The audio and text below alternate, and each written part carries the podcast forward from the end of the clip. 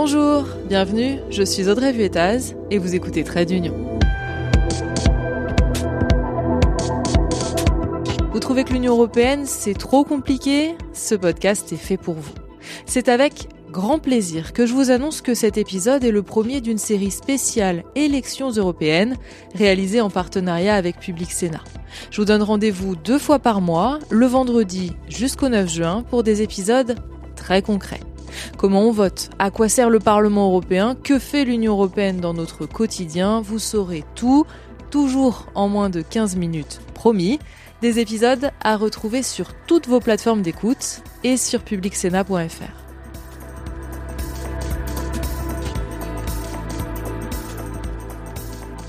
Pour commencer, on rentre dans le vif du sujet avec un épisode mode d'emploi des élections européennes.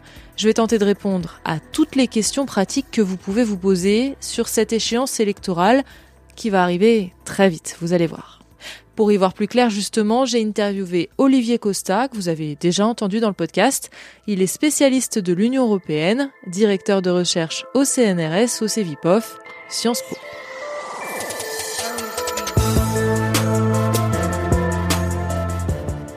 Alors, commençons par le commencement, la date, tant qu'à faire. Ces élections auront lieu dans tous les États membres de l'Union européenne de manière échelonnée entre le 6 et le 9 juin prochain. En fait, la date dépend des pays.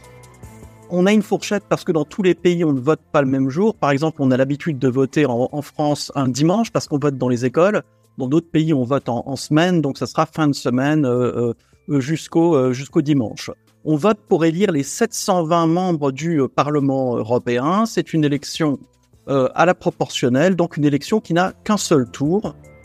C'est le moment de sortir vos agendas. En France, il n'y a qu'un seul jour de vote, ce sera le 9 juin. Pour celles et ceux qui auraient euh, week-end ou piscine, sachez que vous pouvez donner votre voix à quelqu'un d'autre.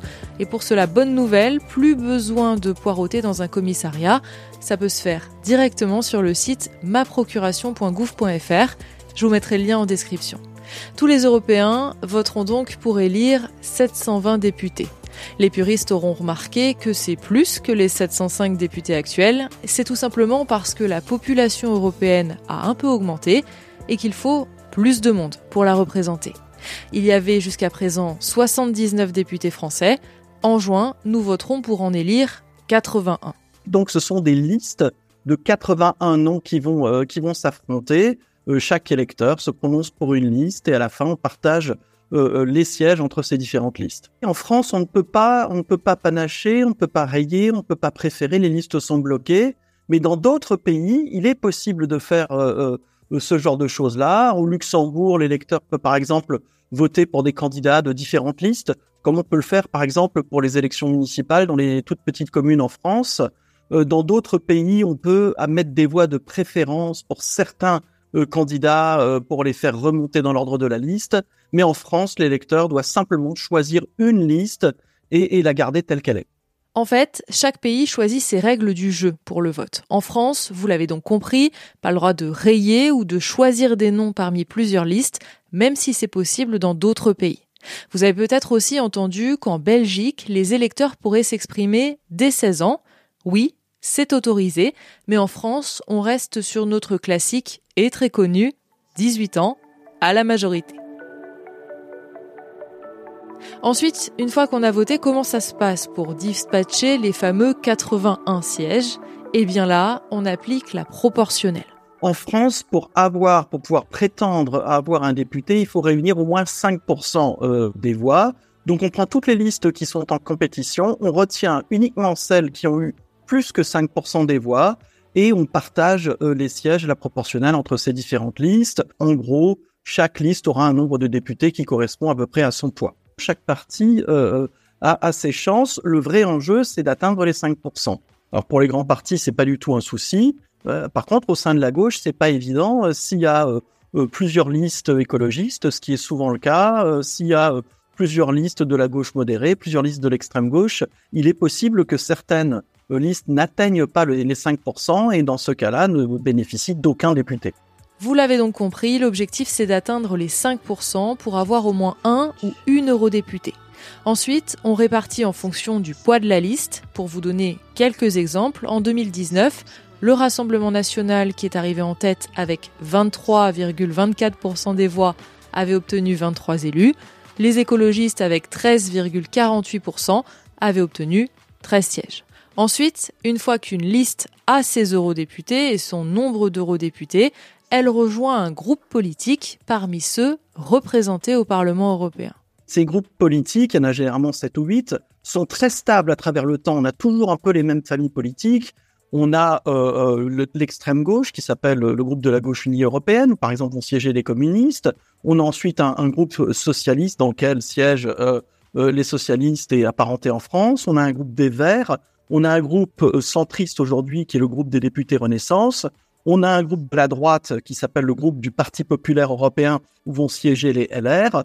On a un groupe plus eurosceptique qui est le groupe des euh, conservateurs et enfin on a un groupe d'extrême droite. Donc l'idée c'est quand même que les listes politiques annoncent la couleur et disent à quelle famille politique euh, ces listes euh, appartiennent et dans, quel groupe politique les députés vont siéger, ce qui clarifie un petit peu les enjeux et donne une double dimension à cette élection, une dimension nationale parce qu'on va un peu compter les forces des uns et des autres, voir qui arrive le premier, et on va aussi choisir euh, un groupe politique euh, au Parlement européen pour dire qu'on veut, en tant qu'électeur, que les plus forts, ce soit euh, les socialistes, les verts ou les démocrates chrétiens.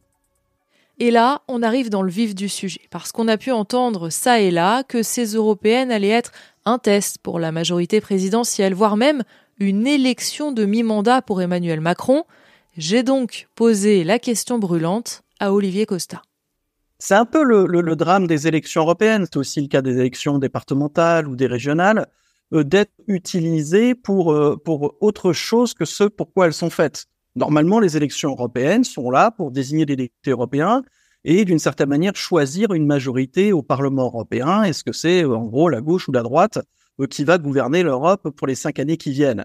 Mais il est évident qu'en France, souvent ces élections sont utilisées euh, pour des motifs de politique intérieure et d'une certaine manière, c'est un test euh, de popularité pour le gouvernement et c'est aussi une façon euh, de mesurer la force des différentes composantes politiques en France. On l'a très bien vu en 2019 où on a eu une drôle d'élection européenne qui était un petit peu Marine Le Pen contre Mélenchon, contre Emmanuel Macron, alors qu'aucun des trois n'était candidat aux élections européennes. Et, je crains qu'on rejoue un petit peu le même scénario, que ça soit un peu une compétition entre euh, euh la liste Renaissance portée d'une certaine manière par Emmanuel Macron, euh, même s'il ne sera pas candidat, contre la liste du RN portée par Marine Le Pen, qui ne sera pas candidate, contre la liste des Insoumis portée par Mélenchon, qui ne sera probablement pas euh, candidat. Donc là, c'est vrai qu'il y a une forme de perturbation de, de, des enjeux européens par des enjeux nationaux. En tout cas, c'est une élection à laquelle il est important de voter. Et ça, les Français semblent l'avoir compris. En 2019, malgré les idées reçues, ils sont 50% à s'être déplacés pour voter.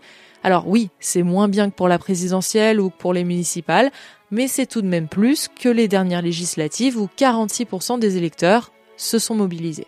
Alors c'est important d'abord parce que tout bêtement, on va désigner euh, les députés européens euh, et, et, selon les, effectifs des différents groupes politiques, eh ben la, configuration n'est pas la même au Parlement européen. Euh, on sait qu'actuellement, euh, par exemple, du, côté euh, de la droite, on est en train de se, de se tâter. Est-ce qu'on va continuer à gouverner avec les centristes et les socialistes ou est-ce qu'on va gouverner avec les conservateurs, c'est-à-dire des gens qui sont beaucoup plus à droite Et ça, ça sera en fonction du résultat des, des élections que ce, type d'alliances qui vont, se faire. Donc, qu'on vote pour un socialiste, qu'on vote pour un vert, qu'on vote pour un libéral ou pour un conservateur ou pour quelqu'un euh, d'un parti d'extrême gauche ou d'extrême droite, ça n'a pas les mêmes effets sur, euh, sur les équilibres politiques au Parlement européen. Mais il y a plus que ça, parce que le traité dit aujourd'hui qu'on doit choisir le futur président ou la future présidente de la Commission européenne en tenant compte du résultat des élections européennes. En gros, on va choisir un président et une présidente qui sera du parti qui va remporter le plus de sièges euh, au Parlement européen. Donc là, il y a un vrai, un vrai enjeu. Depuis 99, c'est toujours les démocrates chrétiens, donc le Parti populaire européen, qui obtient le plus grand nombre euh, de, sièges. Et donc, ils ont toujours eu, quasiment, la présidence de la, commission, de la Commission européenne. Donc, le grand enjeu pour l'année prochaine, c'est aussi de savoir qui sera le futur président, la future présidente de la Commission européenne et quel programme euh, ce, président, cette présidente euh, va dérouler pendant les, euh, pendant les cinq ans. Et ça, ça dépend entièrement du résultat des élections européennes. Et ça pourrait même être encore plus important, car le Parlement européen pousse pour que le ou la présidente de la Commission européenne soit le ou la tête de liste du groupe politique qui arrivera en tête. Ça s'appelle le Spitzenkandidat. Pardon pour mon allemand, mais ça vient de l'allemand. Ça a été mis en place en 2014, puis abandonné en 2019, et là, des voix poussent pour que ça revienne. Ça voudrait dire, dans un sens, qu'on voterait en juin pour élire d'une certaine manière le ou la présidente de la Commission européenne. Alors, Spitzenkandidat, c'est un mot qui est un mot euh, allemand qui euh, correspond à la façon dont on organise les élections législatives dans les régimes parlementaires. La France est un régime semi-présidentiel, donc c'est différent, mais dans un régime parlementaire classique, quand on va voter pour les élections euh, législatives, on va choisir des députés, on va aussi choisir une majorité euh, au Parlement, mais on va aussi choisir le futur Premier ministre. Et la règle, qui est une règle non écrite, c'est que le leader du parti qui remporte les élections devient le Premier ministre. Et on a fait ça à l'échelle européenne depuis 2014. Les partis politiques européens se sont entendus pour dire, euh, comme le traité dit qu'il faut choisir le responsable, le président de la commission en fonction du résultat euh, des élections européennes, nous, on va imposer l'idée que la campagne, c'est une, euh, une campagne qui oppose les leaders des principales partis euh, politiques et que le parti politique qui emporte le plus de sièges au Parlement européen au soir des élections doit avoir son candidat qui devient président de la Commission européenne. Alors ça s'est passé en 2014. Jean-Claude Juncker, qui était le leader euh, du PPE, donc euh, le Parti démocrate chrétien, est devenu président de la commission parce que le PPE avait gagné les élections. En 2019, c'était plus compliqué parce que Manfred Weber, qui était le candidat du PPE, de nouveau gagner les élections, n'avait pas vraiment le soutien de tout le monde et donc on lui a préféré Ursula von der Leyen, mais qui est du même parti et qui a la même nationalité. Le grand enjeu, c'est de savoir un peu comment les choses vont se passer puisque les traités ne prévoient pas réellement cette procédure.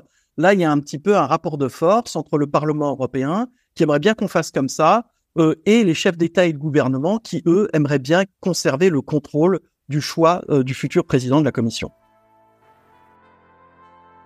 Affaire à suivre donc pour les détails pratiques. En tout cas, ce qu'il faut retenir dès maintenant, c'est qu'on va voter en juin pour des listes afin de déterminer combien de députés RN, Renaissance, Vert, Socialiste LR et les autres on envoie à Bruxelles.